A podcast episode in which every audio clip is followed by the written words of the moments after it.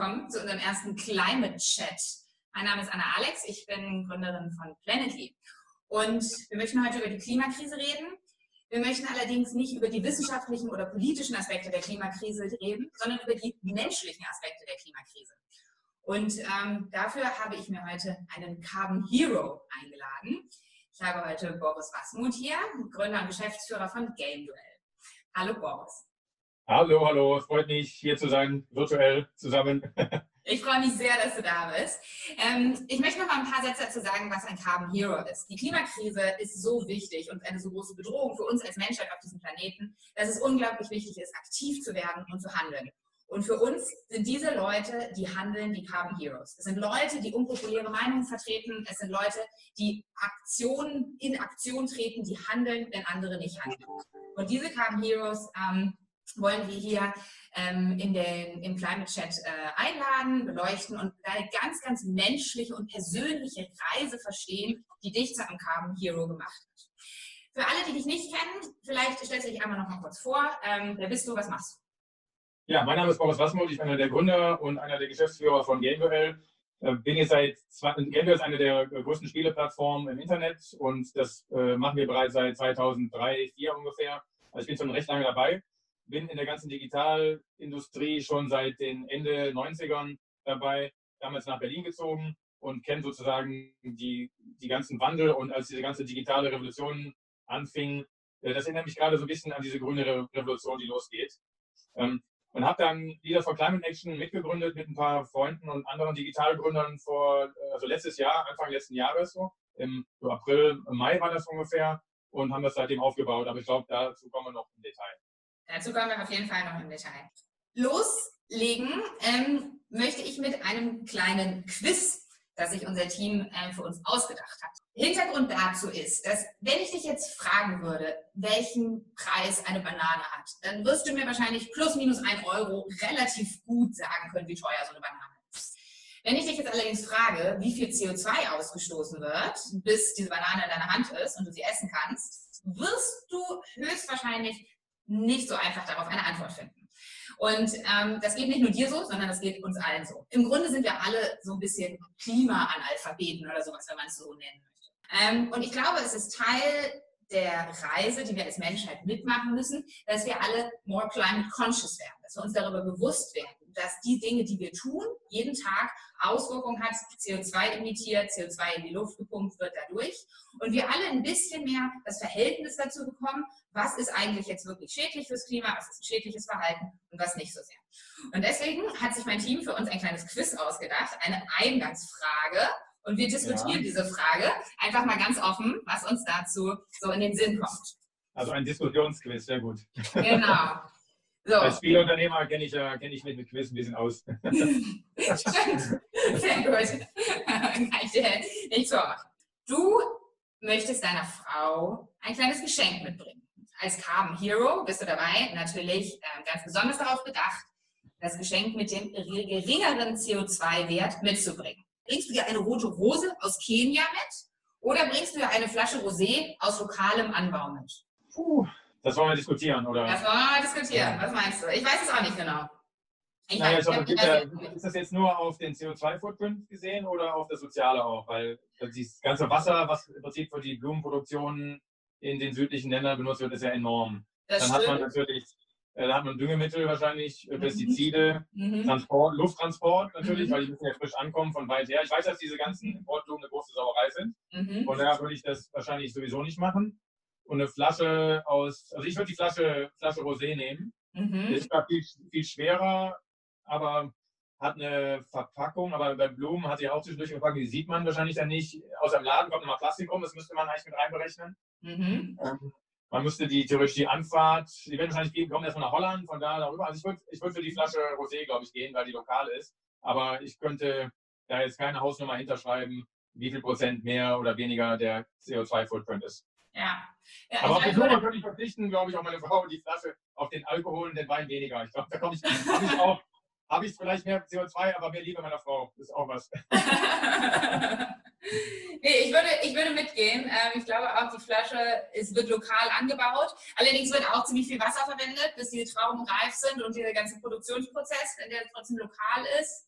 Ähm, ja, also du meinst, die Flasche hat weniger. Ich bin nicht ganz sicher, aber ähm, ich gehe mal mit. Ich würde auch sagen, Flasche aus lokalen. Aber ja auch, man kauft ja meist auch nicht nur eine Rose oder eine Blume. Das, wahrscheinlich ist das so das Thema. Mit der Rose geht das noch, aber ansonsten mit Schnittblumen ähm, würde man da mehrere zusammenstellen. Und aber man trinkt vielleicht auch nicht nur eine Flasche. das mag sein. So, gucken wir mal die Antwort an, wie wir liegen. Oh, wir liegen leider falsch. Die Flasche Rosé imitiert 0,4 Kilogramm CO2. Ja während die rote Rose aus Kenia 0,35 Kilogramm CO2 emittiert. Okay, äh, aber wir haben ja, ich glaube, wenn man jetzt drei, vier rote Rosen nehmen würde, aber man sieht nur eine Rose, was die für ein Footprint hat gegenüber einer kompletten Flasche, die ein Kilo wiegt. Wahnsinn, oder? Äh, ich finde, da ist dann schon aufs Gewicht runtergerechnet und auf den Joy-Faktor sind wir, glaube ich, mit der Flasche Wein doch besser. Ja, das stimmt. das stimmt. Okay. Los, wir, wir ziehen in der dritten Welt das Wasser ab was dafür andere Sachen benutzt werden sollte. Ja, das ist ein sehr guter Aber wir bleiben Aspekt. dabei, wir bleiben dabei. Das ist ein sehr guter Aspekt. Vielleicht ähm, starten wir jetzt mal mit einer Frage ein bisschen persönlicher. Wann ist dir denn zum ersten Mal bewusst geworden, dass die Klimakrise eine globale Krise ist und dass es wichtig ist, dass jeder was unternimmt, dass du was unternimmst und mit wem hast du zum ersten Mal darüber gesprochen? Also überhaupt über das Thema so Klima, dass es erstmal mit mir ankam, das weiß ich noch ziemlich genau, ich weiß gar nicht, warum ich das noch eigentlich weiß. Es muss mir schon damals irgendwie äh, nicht berührt haben. Ich bin damals, glaube ich, in meinem Skateboard, BMX-Rad oder sonst irgendwas, nicht in Köln, wo ich herkomme, am Ring an einem, diesem Zeitungs, äh, dieser Aufsteller, wo man die umsonst rausnehmen kann, bin ich vorbeigefahren. Das war so Bild und Express gab es da, die konnte man einfach so rausnehmen, aber bitte freiwillig um die 35 Pfennig oder sowas ähm, einwerfen. Und da stand drin, als, als Titel, Deutschland wird so warm wie Mallorca. Und habe ich so, wow, irgendwie, das ist doch interessant. Ist das so schlimm? Wir haben damals immer alle über das Wetter gemotzt, haben gesagt, Mensch, ich will nur in den Süden fahren, in Deutschland kann man keinen Urlaub machen, dieses furchtbare Wetter, Deutschland ist cool, aber das Wetter ist grausam. Und dachte, naja, ist ja nicht, ist ja nicht so schlimm. Und das ist, glaube ich, auch so ein bisschen das Problem, dass dieses Narrativ dieser Klimaerwärmung, also wärmer ist ja eigentlich was Schönes, dass wir daran hängen geblieben sind und es nicht geschafft haben, mal zu verstehen, welches riesige Problem da auf uns zukommt. Aber das ist das, also damit bin ich dann auch weiter durch mein Leben gegangen, habe gedacht, okay, naja, ist, äh, ist halt nicht so cool, aber ist halt so. Und ist noch lange hin, ne? Das war ja noch äh, über 100 Jahre. Und dann kam, was ich vor, weiß nicht, vor 14 Jahren, glaube ich, kam das Buch von El Gore raus, eine unangenehme Wahrheit oder Inconvenient Truth. Und da habe ich zum ersten Mal geschluckt, habe gesagt, wie krass, also da kommt ein richtiges, massives Problem.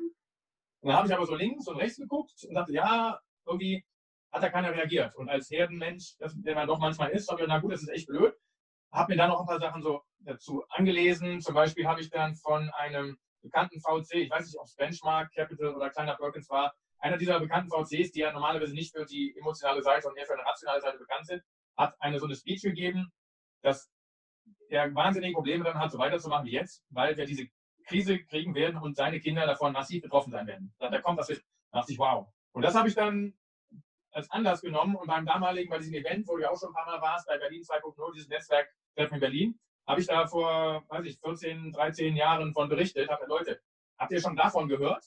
Und dann haben alle gesagt, ja, ist interessant, aber so wahnsinnig viel ist denn ja nicht passiert.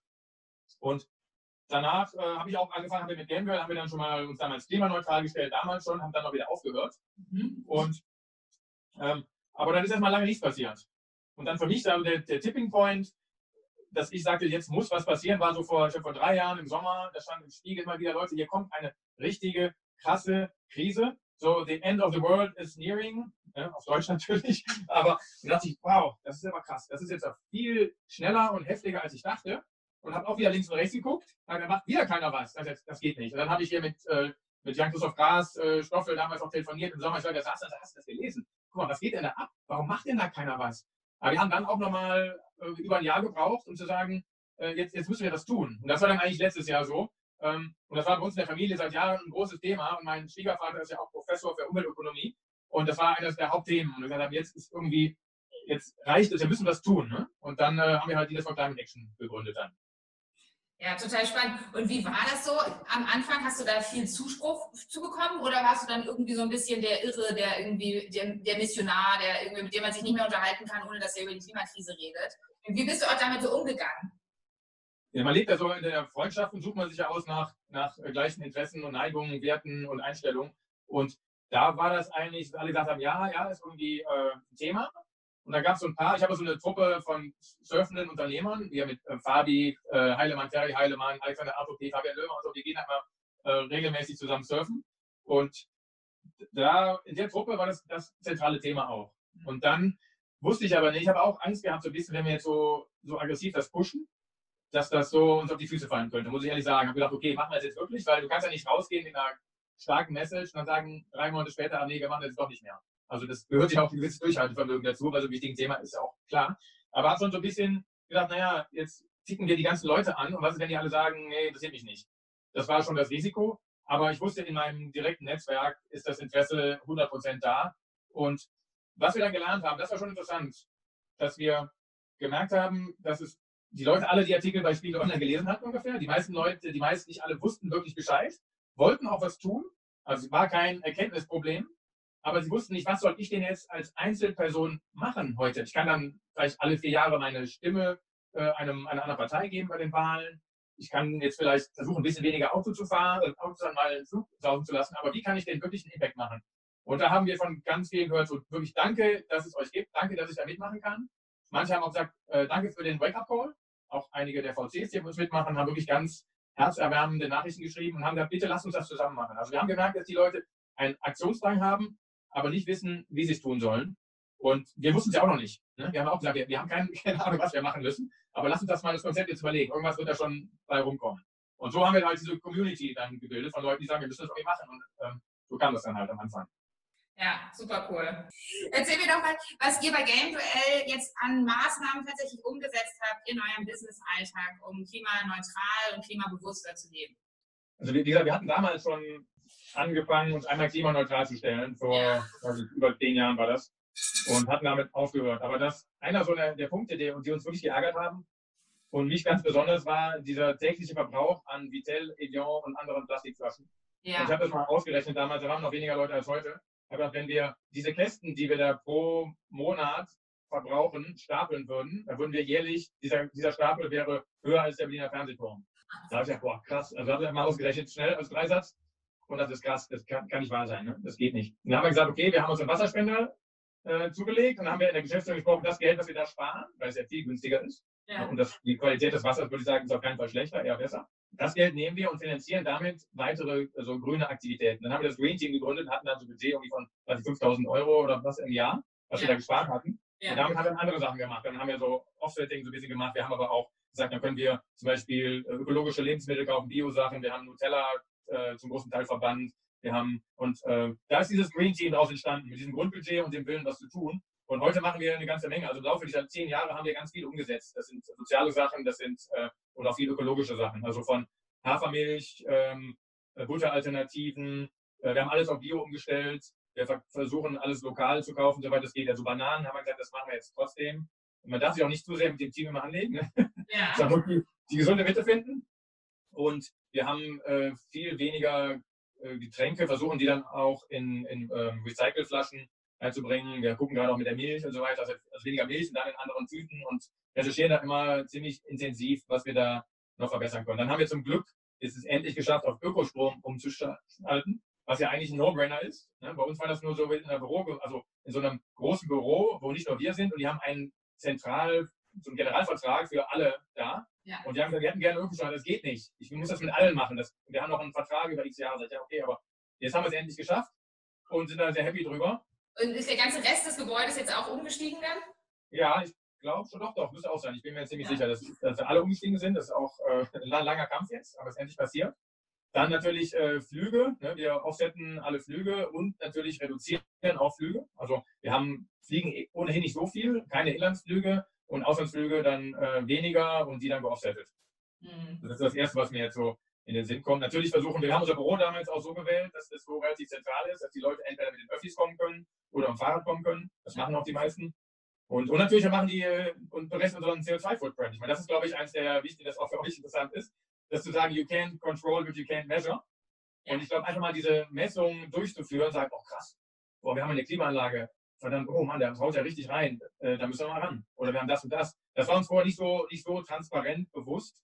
Und damit war auch diese Handlungsanleitung nicht so klar, weil wir nicht wussten, wo sind denn jetzt hier die Hebel? Wo kann ich mit wenig Aufwand zum Beispiel erstmal viel erreichen?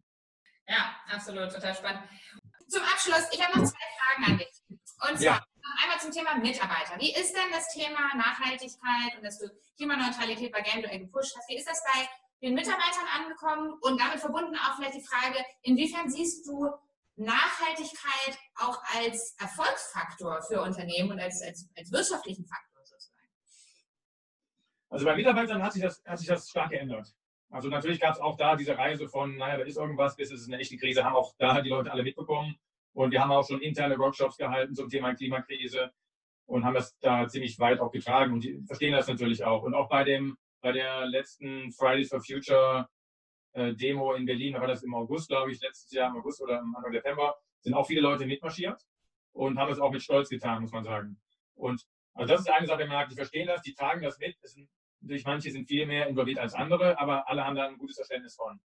Und dann merken wir das auch beim Recruiting gerade, zum Thema auch so Wettbewerbsvorteil. Wir hatten jetzt ein ganz konkretes Beispiel vor kurzem, zwei Mitarbeiter, die haben gesagt, ja, sollen sie jetzt kommen oder nicht? Ja, aber ist ja manchmal so. Dann habe ich da noch ein Angebot. Und die haben gesagt, die haben das gesehen, was wir machen, auch mit Leaders for Climate Action, was wir intern machen. Das ist meine Firma. Das, diese Firma vertritt meine, meine Werte, meine Values. Mhm. Und deshalb kommen sie zu uns. Das kam unsere HR-Leiterin vor zwei Wochen zu mir und sagte, das ist doch cool, weil ich natürlich auch viel für Leaders for Climate Action mache. Und da sage ich endlich mal, haben wir ein direkt messbares Ergebnis, dass Leute aufgrund dieser, dieses Markenwertes auch und ja. diese Sachen, die wir authentisch tun, sagen, da will ich mitarbeiten. Weil die natürlich sagen, wenn man das macht, dann ist die Firma auch woanders verantwortlich. Und das ist, was die Leute, glaube ich, heute auch wollen. Ne? Ja, absolut. Das ist total spannend, dass du sagst und dass du das jetzt genau als Beispiel aus der Praxis berichtest. Ich habe neulich dazu tatsächlich mal Zahlen recherchiert. 70 Prozent mhm der ähm, Angestellten bevorzugen Unternehmen, die sich nachhaltig engagieren. Ähm, und 83 Prozent ähm, der Mitarbeiter würden länger bei einem Unternehmen bleiben, was eine ausgeprägte Klima- und Nachhaltigkeitsstrategie hat. Also das heißt auch Retention und so weiter. Und das sind ja richtige wirtschaftliche Werte, die dahinter mhm. stecken. Das ist ja unglaublich, unglaublich hohe Kosten, ähm, äh, die, man, die man hat, wenn Mitarbeiter zum Beispiel irgendwie schnell wieder gehen oder churn so. Und ich glaube, das ist, ein, ist, total, das ist total spannend und deswegen ist es auch wirklich ein wirtschaftlicher Vorteil für Unternehmen. Also unabhängig von allen intrinsischen Motivationen gibt es einfach ganz rationale Gründe für Unternehmen, sich jetzt zu engagieren und klimaneutral zu werden. Ja, absolut. Ich meine, das ist eine Thema ist jetzt äh, Mitarbeiter und ist das jetzt wirtschaftlich nicht. Ich glaube, irgendwann muss man auch als Unternehmer sagen, welche Werte vertrete ich hier und auch dann da konsequent sein und sagen, das gehört einfach dazu. Und wenn man halt reaktionäre Markenführung betreibt, gehört es nicht dazu. Wenn man sagt, und ich meine nicht mal progressiv, und sagt State of the Art, ist, ist das Thema Werte und Purpose ist ein ganz wichtiges. Die neue Generation wird das verlangen. Ne? Und das andere, was man sehen muss, es wird ohnehin kommen. Also deshalb meine ich am Anfang schon diese Analogie zur Digitalrevolution von vor über 20 Jahren. Da haben damals mir auch Leute gesagt, ohne Witz, die haben gesagt, wir haben ja schon 1999 die Firma gegründet, haben gesagt, ja, dann 2001 kam der Crash. Ja, aber was äh, mit der Digitalisierung und diesem Internet war ja eine nette Idee, aber war ja klar, dass das nicht klappt, oder? So, auf die Schulter geklopft. So. Ja, ja, äh, mag sein oder nicht sein. Wir wussten natürlich, wir waren felsenfest und überzeugt, dass das brutal abgeht. Und ich sehe das heute genauso. Sagen, ja, Leute, wir haben den Klimawandel und dann alle, wir machen da alle was. Das ist so ein nice to have oder vielleicht manche. Ich, also wir haben ja, wenn man sich das mal vor Augen hält, überhaupt gar keine andere Wahl.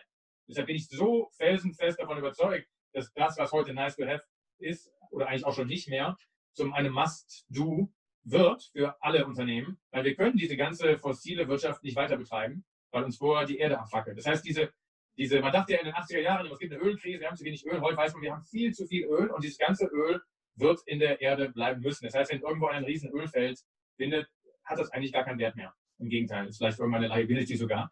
Ähm, und deshalb die Unternehmen, die sich heute darauf einstellen, haben einen Vorteil. Und ich würde heute anfangen, weil bei manchen Unternehmen ist es einfach, ne, die können es sowieso machen, bei denen es schwieriger ist, die sollten heute anfangen, ihre Prozesse darauf zu strecken, sich Kompetenz anzueignen, weil es wird sowieso kommen und je früher ich das mache, desto einfacher, desto friktionsloser wird es und desto früher kann ich auch die Benefits ernten, weil die Leute das heute eigentlich schon haben wollen. Also ich glaube, das haben einfach manche noch nicht kapiert, was da kommt, weil sie sich zu wenig mit beschäftigt haben. Ne? Ja. Ja, total guter Punkt. Ich glaube auch, Unternehmen können sich heute sehr dadurch hervortun, jetzt Schritte zu ergreifen und dadurch wirklich auch rationale Benefits mitnehmen auf Mitarbeiterseite, wie wir gerade von dir gehört haben, auf Kundenseite, aber auch auf Investorenseite, die das Thema aufzunehmen, wirklich in den Fokus rücken. Weil nachhaltige Unternehmen einfach resilienter sind, besser mit Krisen umgehen können, in der Corona-Krise jetzt viel stabiler performt haben als nicht nachhaltige Fonds ja. und so weiter. Ja, die Leute werden sagen, guck mal, ist auch wieder analog zur Digitalindustrie. Da sage ich, oh, sagt die deutsche Automobilindustrie, ganz plötzlich kommt da Tesla an oder die Digitalindustrie, der kam so plötzlich. Die ist seit 20 Jahren da, ihr habt einfach nur gepennt. Ja. Das gleiche wird da sein. Wenn jetzt plötzlich eine CO2-Bepreisung kommt, lass die mal 50, 60, eigentlich müsste ihr höher sein, Euro hochgehen, dann hätte oh, mein ganzer Geschäftsprozess funktioniert ja gar nicht mehr. Das ja, vor zehn Jahren hättest du es einfach ändern können. Jetzt ist es schwieriger. Also fünf vor zwölf ist es halt schwieriger, das zu ändern. Und da fehlt da plötzlich auch das Geld vielleicht. Ne? Ja, absolut. I couldn't agree more. Deshalb, ich habe hier noch meine, ich hole sie mal gar nicht geplant, sie zu haben. Ich sehe sie gerade, unsere, unsere weltbekannte Leaders for Climate Action, Action Klappe. Ne, die darf natürlich nie fehlen. Also wir sind auch dafür, man muss jetzt wirklich anfangen, was tun. Es ist schlau, wer es nicht macht, ist ein bisschen hinterher. Muss ja jeder selber entscheiden, aber meine klare Empfehlung wäre, jetzt mal aktiv zu werden und äh, den, Film, den Film in Richtung Grün zu drehen. Sehr gut. Letzte Frage an dich und zwar: Welche Frage soll ich dem nächsten Carbon Hero stellen, den ich interviewe, ohne dass du weißt, wer das sein wird? Welche Frage würde dich interessieren? Welche? Ich wüsste natürlich gerne, wer das, wer das ist. Das hm. weiß ich selber noch nicht genau. Das weiß auch noch nicht. Ähm Aber ein, es, wird, es wird ein oder eine CEO, Geschäftsführerin, Geschäftsführer sein ähm, von einem nicht ganz unbedeutenden Unternehmen. Ich würde die Person fragen, wo drin oder worin liegt der größte Hebel für die Person, einen grünen Impact oder einen Nachhaltigkeitsimpact zu machen? Weil die Leute denken immer nur, ja, wenn ich jetzt nicht weniger Auto fahre oder so, bringt das was. Nee, aber gerade als CEO hat man einen extremen Einflussbereich. Das ist ja auch die Kernidee von Leaders for Climate Action. Deshalb heißt es auch Leaders, weil es sagt, Leute, ihr müsst ein bisschen mehr tun, als nur euren eigenen Footprint zu reduzieren. Das ist gut. Aber ihr habt eine Firma, ihr habt Einflussbereich, ihr habt Einfluss auf die Gesellschaft, auf Mitarbeiter, auf die Politik, auf andere Unternehmen. Bitte nehmt diesen Einfluss wahr. Und das wäre meine Frage mal, dass die Leute anfangen nachzudenken, was kann ich denn eigentlich tun? Ich kann irgendwo anfangen, aber wie groß könnte denn eigentlich mein maximaler Impact sein? Spannend, ja, sehr gute Frage. Und es zielt auch vor allem ganz genau dahin, dass wir im Moment in den Entscheidungspositionen sitzen, die heute die Entscheidung treffen können. Alles Fridays for Future, alles, was da draußen passiert, so in irgendwie der Jugend und, und so weiter, das ist super. Die sitzen einfach noch nicht jetzt in Positionen an, die wirklich den großen Hebel jetzt und heute in der Hand haben und den dann auch betätigen können. Absolut. Und das ist ja auch nochmal zu Leaders for Climate Action die Idee, dass wir sagen, in der Digitalindustrie sind wir so in, der, in, der, in dem Sweet Spot, agieren zu können und deshalb aber auch agieren zu müssen, weil wir sind jung genug, ähm, um genug Energie zu haben, das noch zu tun. Wir sind jung genug, um auch die, die negativen Effekte vielleicht noch mitzubekommen oder an unseren Kindern und nicht Urenkeln. Und wir sind aber auch erfahren genug, dass wir schon gelernt haben, wie man Probleme löst. Wir haben alle ein super Netzwerk. Wahrscheinlich gibt es keine besser vernetzte Industrie als die Digitalindustrie auf der Welt. Das heißt, ein globales Problem kann auch durch ein globales Netzwerk gelöst werden. Und, und wir haben zum Teil, also die Unternehmensführer haben auch die finanziellen Mittel, da wirklich einen Hebel umlegen zu können. Deshalb haben wir gesagt, okay, wenn wir das können, dann müssen wir das auch machen. Und wir in Berlin, in Deutschland, sozusagen sitzen im Zentrum der deutschen Digitalindustrie. Okay, let's do it. So ist es, let's do it. Okay, sehr schön. Ich danke dir sehr für dieses Gespräch. Ja, ich danke auch. Schön, dass es euch gibt. Bis dann.